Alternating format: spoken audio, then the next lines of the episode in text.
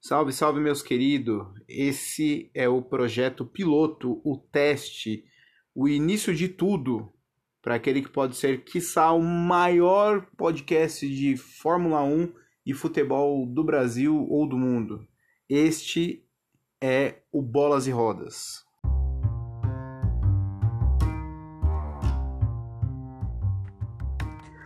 Meus queridos, a gente vai falar nesse teste, nesse episódio zero desse podcast sobre a rodada de final de semana, desse final de semana do Campeonato Brasileiro.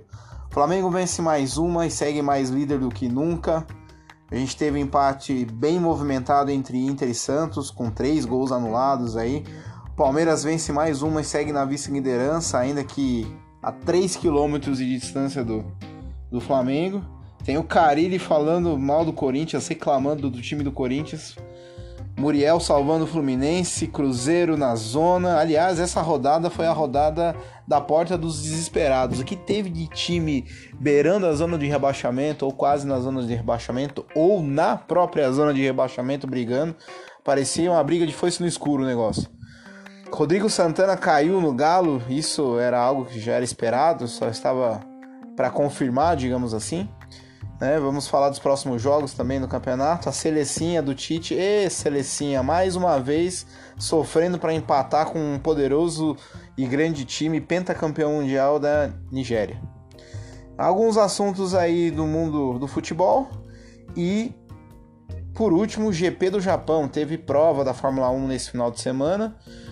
De novo, Leclerc e Verstappen brigando, Ferrari fazendo pole e segunda posição no treino, mas tomando um pau na corrida, largando mal.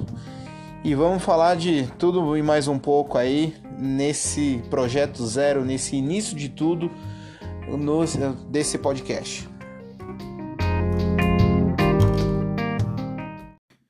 Para começar, a gente teve o confronto entre o líder e o campeão da Copa do Brasil em Curitiba. O Flamengo foi até a Arena da Baixada tentar quebrar uma escrita de 45 anos. Você percebe que esse campeonato está quase na mão do Flamengo quando o Flamengo consegue quebrar uma escrita de 45 anos sem vencer na Arena da Baixada. Foi até lá, fez 2 a 0 Jogo bem movimentado, com direito a Diego Alves fechando o gol, catando tudo. Felipe Luiz desfalcou o Flamengo, foi substituído pelo René, e quem diria o René conseguiu substituir o Felipe Luiz à altura. O Flamengo termina essa rodada com 58 pontos e 91% de chances de ser campeão. Será que alguém ainda consegue pegar o Flamengo? Talvez o Palmeiras? Talvez o Santos? O problema é que os dois times são muito inconstantes. O Palmeiras sofre para ganhar, perde para o Santos. O Santos, por sua vez, consegue perder para o Grêmio em casa. É difícil alguém conseguir pegar o Flamengo, hein? São 22 partidas sem tomar gol, sendo 10 pelo Campeonato Brasileiro e 15 jogos sem perder. O último jogo que o Flamengo perdeu foi contra o Bahia na Fonte Nova, válido para ir por esse, esse Campeonato Brasileiro de 2019. Atlético fora do tom, tomou uma pressão no Flamengo, levou o primeiro gol numa bobeira da defesa que tentou sair jogando, voltou para o segundo tempo, tentou pressionar o adversário naquele estilo clássico do Thiago Nunes, marcações de linhas altas, tentando a todo momento pressionar o adversário, mas o próprio Flamengo acabou aplicando do veneno do Atlético e venceu a partida por 2 a 0. Visto no primeiro gol quando o goleiro do Atlético, Léo, tentou tabelar dentro da área, acabou tendo a bola roubada pelo Bruno Henrique, que marcou o primeiro gol. O segundo gol foi já no final do jogo, mas já com o Atlético desesperado, tentando partir para cima para acabar conseguindo empate, para tentar obter um empate, mas foi ineficaz e acabou tomando aí o segundo gol. Flamengo 2, Atlético Paranaense 0. Flamengo mais líder do que nunca, com 8 pontos de vantagem para o vice-líder Palmeiras e caminhando a braços largos aí para levar esse título em 2019.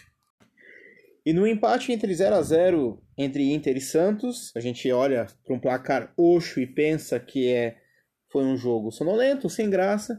Tivemos três gols anulados, sendo dois pela equipe da equipe do Rio Grande do Sul e um dos Santistas. Um dos gols, inclusive, da equipe colorada foi analisado e invalidado pelo VAR.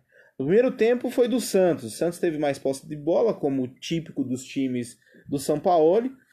É, chegou ao gol que foi anulado por impedimento. Já no segundo tempo, o Inter tentou chegar mais, teve os dois gols anulados e ficou mesmo assim, infelizmente, no 0 a 0 Foram 13 chutes a gol para os gaúchos contra 8 do Santos, mas o Santos teve mais posse de bola.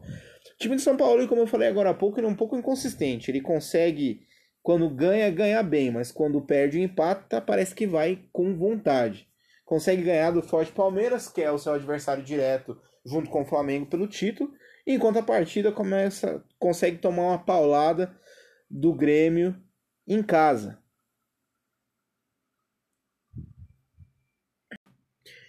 Então, Inter 0, Santos 0. Com o resultado, o Inter sai do G6 e cede a posição para o seu queridíssimo rival, o Grêmio. Ih, rapaz, perder posição para o rival, não basta perder posição no grupo que vai para Libertadores, ainda perde para o próprio rival. Enquanto, enquanto o Santos perde a chance de encostar no Palmeiras, ou pelo menos tentar seguir o Palmeiras e o Flamengo.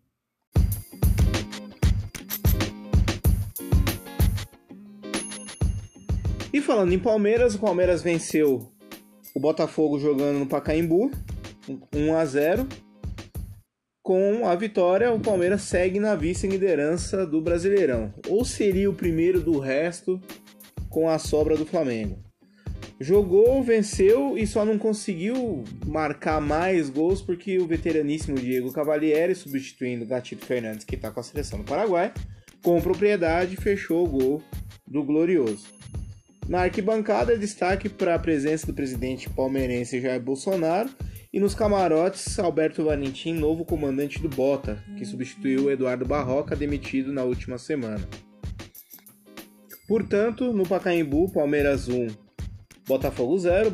O Palmeiras segue tentando alcançar o Flamengo, a esta altura talvez um pouco improvável, enquanto o Botafogo fica em 13º, apenas 5 pontos do CSA, o primeiro que abre a zona da degola. O gol do Palmeiras marcado pelo volante Thiago Santos. E o Carilli, hein? O Carilli soltou o verbo ontem, depois da derrota do Corinthians. Ontem não, no sábado, né? Depois da derrota do Corinthians por São Paulo no Morumbi. São Paulo 1, Corinthians 0. Gol marcado pelo King Naldo de pênalti. Reinaldo, lateral esquerdo. Disse o Carilli, de 63 jogos, a gente não fez 10 bons no ano, nem quando foi campeão paulista. Já falei várias vezes com dificuldade para jogar. Sobre o jogo ganhou melhor, quem aceitou mais passe, quem buscou o jogo, quem foi ofensivo. A gente foi muito abaixo. Palavras do senhor Fábio Carilli. Corinthians como todo mundo sabe, é um time retranqueiro. É um time que menos tomou gol no campeonato. É um time que tem uma defesa muito boa.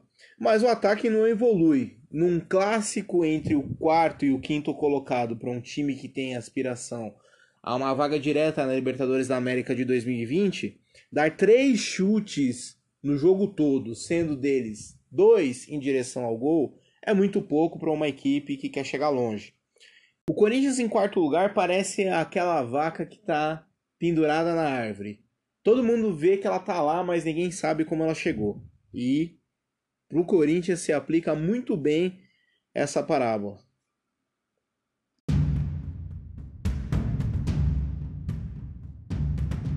Enquanto isso, segue o Cruzeiro na porta dos desesperados, na zona dos desesperados, na zona do rebaixamento fez um duelo direto contra a Chapecoense, nessa briga de foice no escuro de dois times que não andam jogando nada e que estão desesperados para não cair. Sendo que o Cruzeiro vencia até os 50, 50 minutos do segundo tempo, quando o grande Camilo, meio-campo, que parece o Coalhada, a personagem do Chico Anísio, com aquele cabelo enrolado, marcou o gol de empate da Chape. Chapé tá 10 jogos sem vencer. Não ganha mais de ninguém a 10 jogos. Sendo que o cabuloso, que não cabula mais ninguém, tá a 8 jogos. A situação da Chapé é muito delicada. E o Cruzeiro já tá, ó, a 4 pontos do primeiro time da zona do rebaixamento. Abre teu olho, hein, Cruzeiro? Vai dar casamento com a Série B, hein? Aliás, quem não sabe quem é o Coalhado do Chico Anísio, dá um Google aí para vocês pesquisarem. Grande jogador de futebol que infelizmente ficou só na ficção.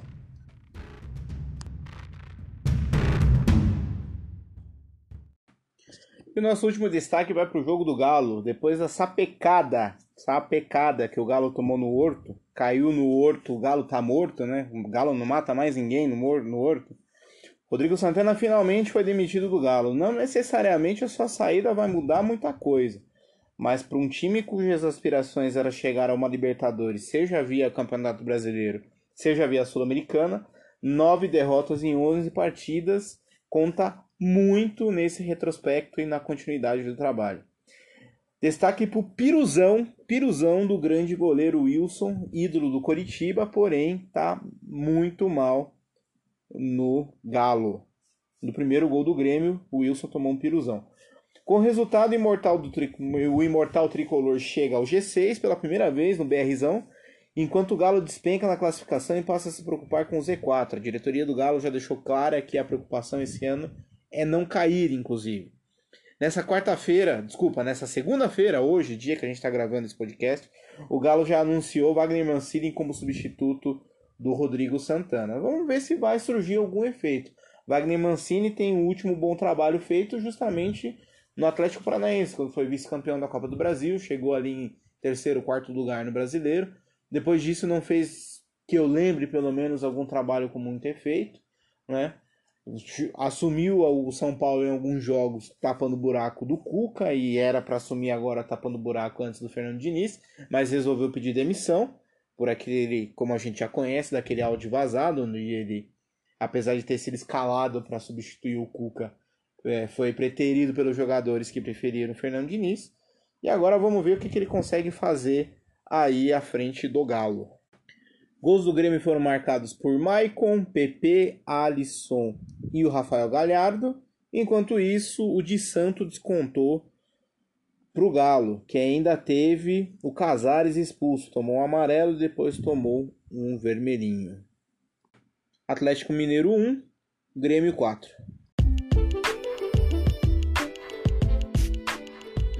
E nos demais jogos da rodada, o Vasco venceu o Fortaleza com o gol de Iago Pikachu e se afastou mais da zona da degola.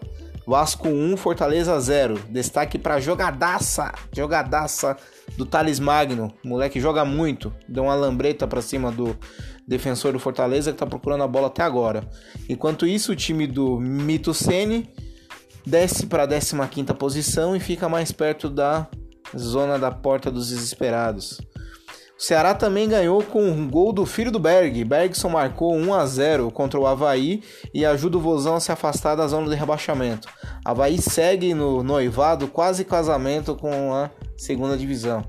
E o Goiás engatou a quinta de seis jogos no retorno e com o gol do ótimo ponta Michael venceu o CSA por 1 a 0. CSA com isso volta para a zona da porta dos desesperados, zona de rebaixamento. Com isso, a gente encerra os demais jogos da rodada, os, todos os 10 jogos, e seguimos aí agora falando da seleção brasileira.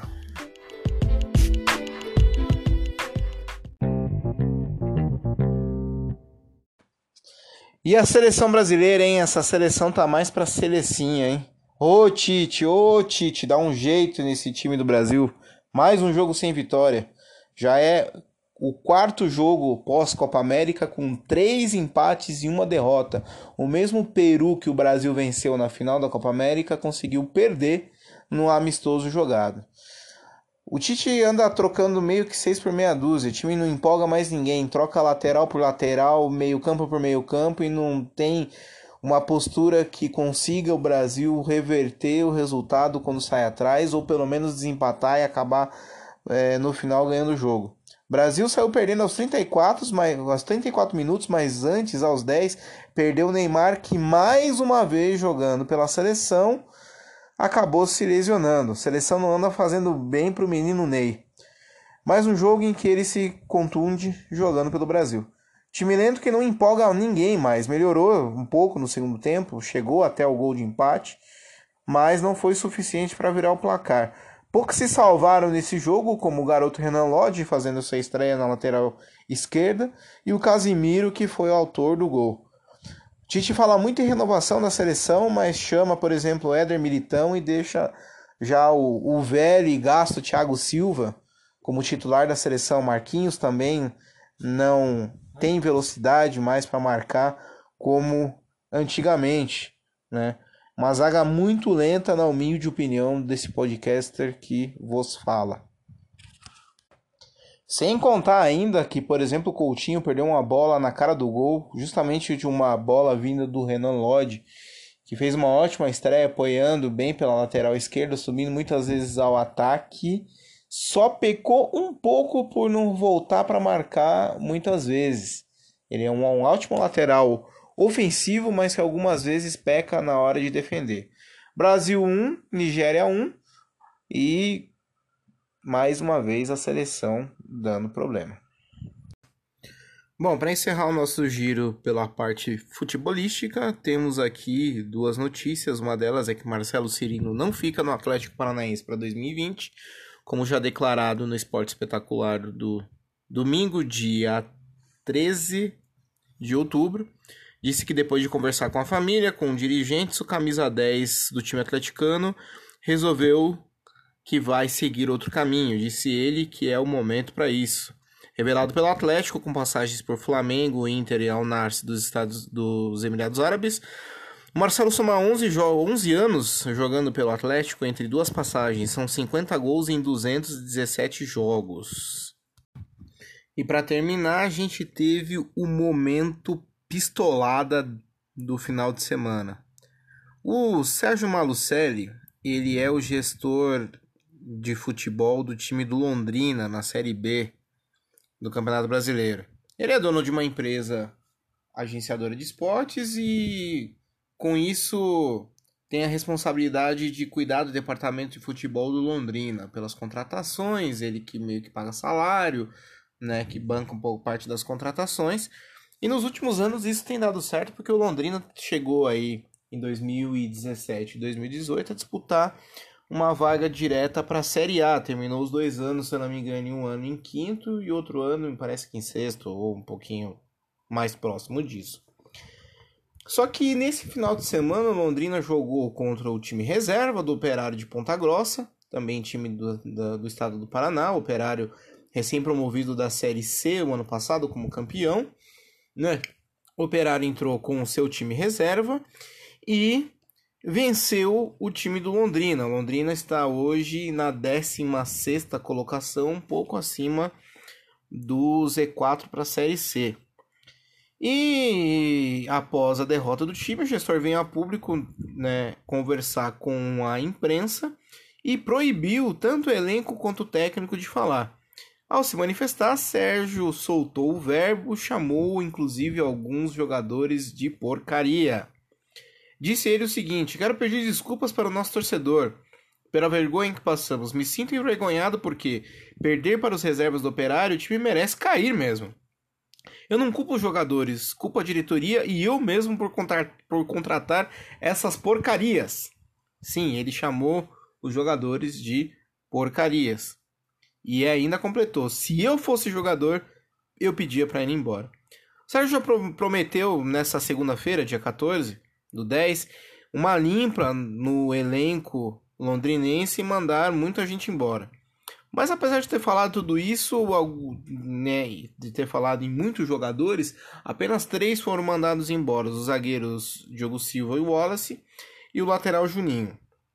Próximo jogo do Tubarão como é conhecido Londrina, é contra o Figueira no duelo dos desesperados da rodada. E se a moda pega, hein? Se dirigente resolve vir falar que jogador é porcaria, que jogador não presta, como que fica aí nesse caso? Qual é a opinião de vocês? Se vocês quiserem ou puderem participar, eu fico muito agradecido. E com isso a gente encerra o giro pelo futebol aqui no Bolas e Rodas e vamos agora seguindo falando de Fórmula 1.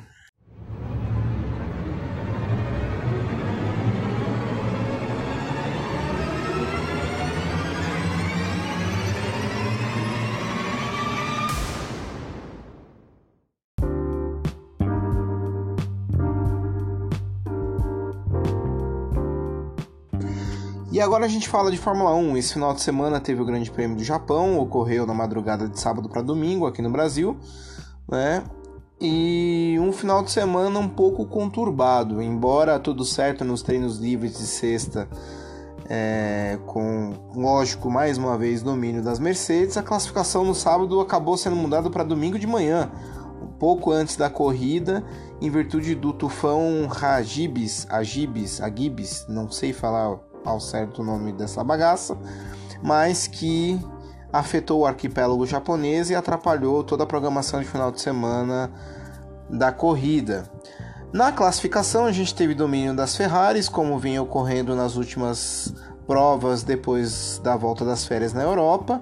Tivemos mais treta entre Verstappen e Leclerc, mas no fim de tudo, mais uma vitória da Mercedes com Valtteri Bottas. A Mercedes, inclusive, já é campeã mundial de construtores com a vitória do finlandês e o terceiro lugar conquistado por Hamilton no final da prova.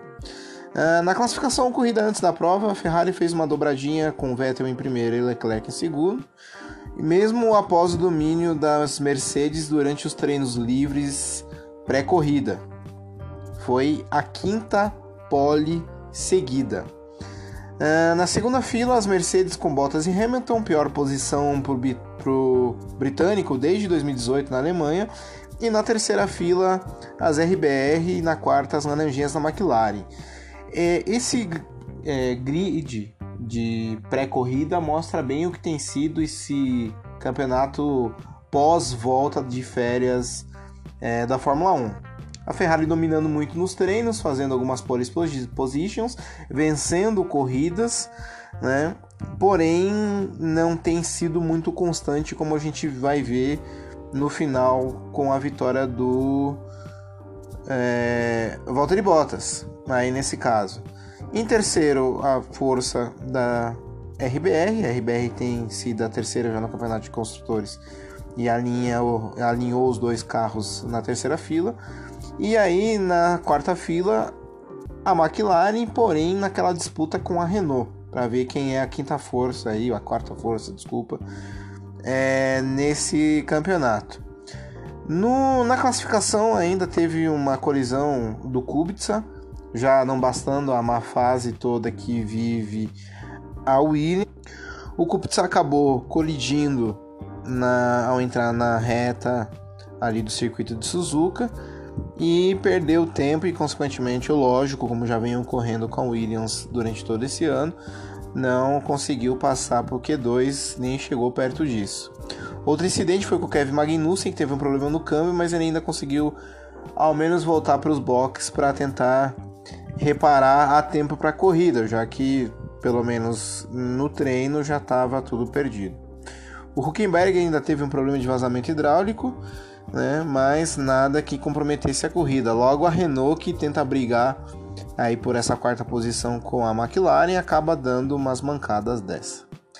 Mas partindo agora para a prova, o que a Ferrari acerta na classificação anda errando nas corridas.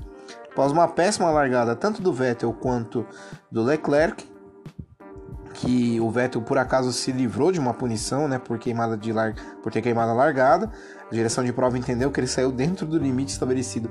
Como é que consegue se calcular um limite estabelecido para não haver uma punição por queima de largada? É, é nítido no movimento que ele faz é, quando é dada a luz verde que ele, o carro sai, ele dá uma segurada e para na mesma hora, depois continua de novo. O que será que não seria frações de segundo, algo do tipo que a direção de prova entende? Ou simplesmente a boa vontade, onde ele percebeu que saiu antes de todo mundo e segurou o carro? Fica aí a questão, né? E tanto o Vettel quanto o Leclerc acabaram perdendo posição no início da prova e deram ao Bottas a liderança da corrida, a qual ele levou até o final. Com esse resultado e mais o terceiro lugar aí do Hamilton, como eu disse, a Mercedes é a nova campeã de construtores. Durante a prova, a Mercedes retardou o pit stop do Hamilton, talvez na expectativa de devolver ele à frente, tanto do Vettel quanto do Bottas com pneus novos e, consequentemente, levar a corrida até o final. Mas sem nenhuma explicação, o Hamilton foi chamado para uma segunda parada, dando a vitória ao Valtteri Bottas e, consequentemente, o segundo lugar ao Sebastian Vettel. Será que foi um erro de estratégia na Mercedes, algo mal calculado? Porque a Mercedes esse ano tem sido implacável nas estratégias de corrida e visto, por exemplo, no Grande Prêmio da Hungria, onde o Hamilton fez mais uma parada, colocou pneus macios, como tinha tempo sobrando para o segundo, conseguiu alcançar o Max Verstappen e acabou levando a, a prova. Mesmo assim, o Hamilton com a troca tentou ainda chegar no Sebastian Vettel, atacou, mas o Vettel resistiu e acabou chegando na segunda posição. Falando em título, para o Hamilton basta apenas uma vitória e mais uma volta rápida no México e que o Bottas chegue no máximo em quarto. Se ele chegar em segundo, o Bottas pode chegar, se não me engano, até oitavo. Creio eu que o Hamilton leva mais uma vez esse título de campeão de pilotos, até porque não teve muita rivalidade esse ano, não teve um rival à altura como foi o ano passado, por exemplo, quando o Vettel estava disputando até mais ou menos o meio do ano com ele. O Hamilton não perdeu a liderança do campeonato em nenhum momento esse ano. Completando o resto, o resto da, da prova, tivemos o Albon, que teve sua melhor chegada na Fórmula 1 até agora, chegando em quarto e o Carlos Sainz com a McLaren em quinto. O Leclerc, que teve já no começo da corrida o toque com o Max Verstappen, a gente vai falar isso mais adiante. Precisou fazer um pit stop mais cedo e acabou chegando em sexto. Porém, sofreu uma punição de 15 segundos com esses incidentes e caiu para sétimo atrás do Ricciardo, do Ricardo da Renault. Gasly, Pérez e Huckenberg, mesmo com problema na classificação, completaram os 10 primeiros. E a gente teve mais uma treta entre o Verstappen e o Leclerc nessa corrida que já vem de um tempo já essa treta entre os dois. Eles começaram, tudo começou com aquela vitória do Verstappen na Áustria em cima do, do Leclerc com uma ultrapassagem um pouco questionável. E mesmo largando mal, Leclerc acabou colidindo mais uma vez com o Verstappen. Na tentativa de evitar uma ultrapassagem por parte do holandês. Ele acabou fazendo uma manobra na saída da primeira curva e ambos, ambos acabaram se tocando. Enquanto o holandês foi para o fim do pelotão, o Monegasco teve que parar para fazer um pit stop e trocar o seu aerofólio danificado. Acabou terminando em sexto, mas com duas punições, uma de 5 segundos pelo acidente e outra de 10 segundos por andar com o carro danificado, acabou terminando em sétimo. Inclusive nessa, nesse, nesse dano sofrido pelo carro do, do Leclerc, o retrovisor acabou escapando e batendo mais tarde no carro do Hamilton. Né? Essa treta entre os dois, como eu disse, já é antiga, já vem desde a época do Grande Prêmio da Áustria. Logicamente, a RBR queria vencer a prova porque estava em casa e acabou forçando aí é, essa ultrapassagem meio que questionável do Verstappen sobre o, o Leclerc. Desde então, os dois andam tal qual dois moleques brigando para ver quem chega na frente ou quem evita que o outro é, se dê melhor. Né? Verstappen no final da corrida chamou Leclerc de responsável, disse que a manobra foi perigosa e que não deveria ter feito, mas a gente recorda que também que o Verstappen nos últimos nas últimas cinco corridas se envolveu em três acidentes, todas inclusive na primeira volta. Sinal que o Verstappen anda muito ruim de largada ou muito ruim de primeira curva, porque toda vez ele tem se envolvido em algum acidente. Bom, classificação do campeonato tem o Hamilton em primeiro, o Bottas está em segundo, e aí a disputa entre as duas Ferraris em terceiro e quarto, entre o Leclerc e o Vettel, que estão empatados, e mais atrás, em quinto, vem o Max Verstappen. Próxima corrida é o Grande Prêmio do México. Como eu falei, uma vitória e uma volta rápida do Hamilton, desde que o Bottas não chegue em quarto já é o suficiente para que o Hamilton levante o caneco antes dos Estados Unidos e vindo aí para as últimas três corridas apenas para passear e quem sabe levar mais alguns troféus.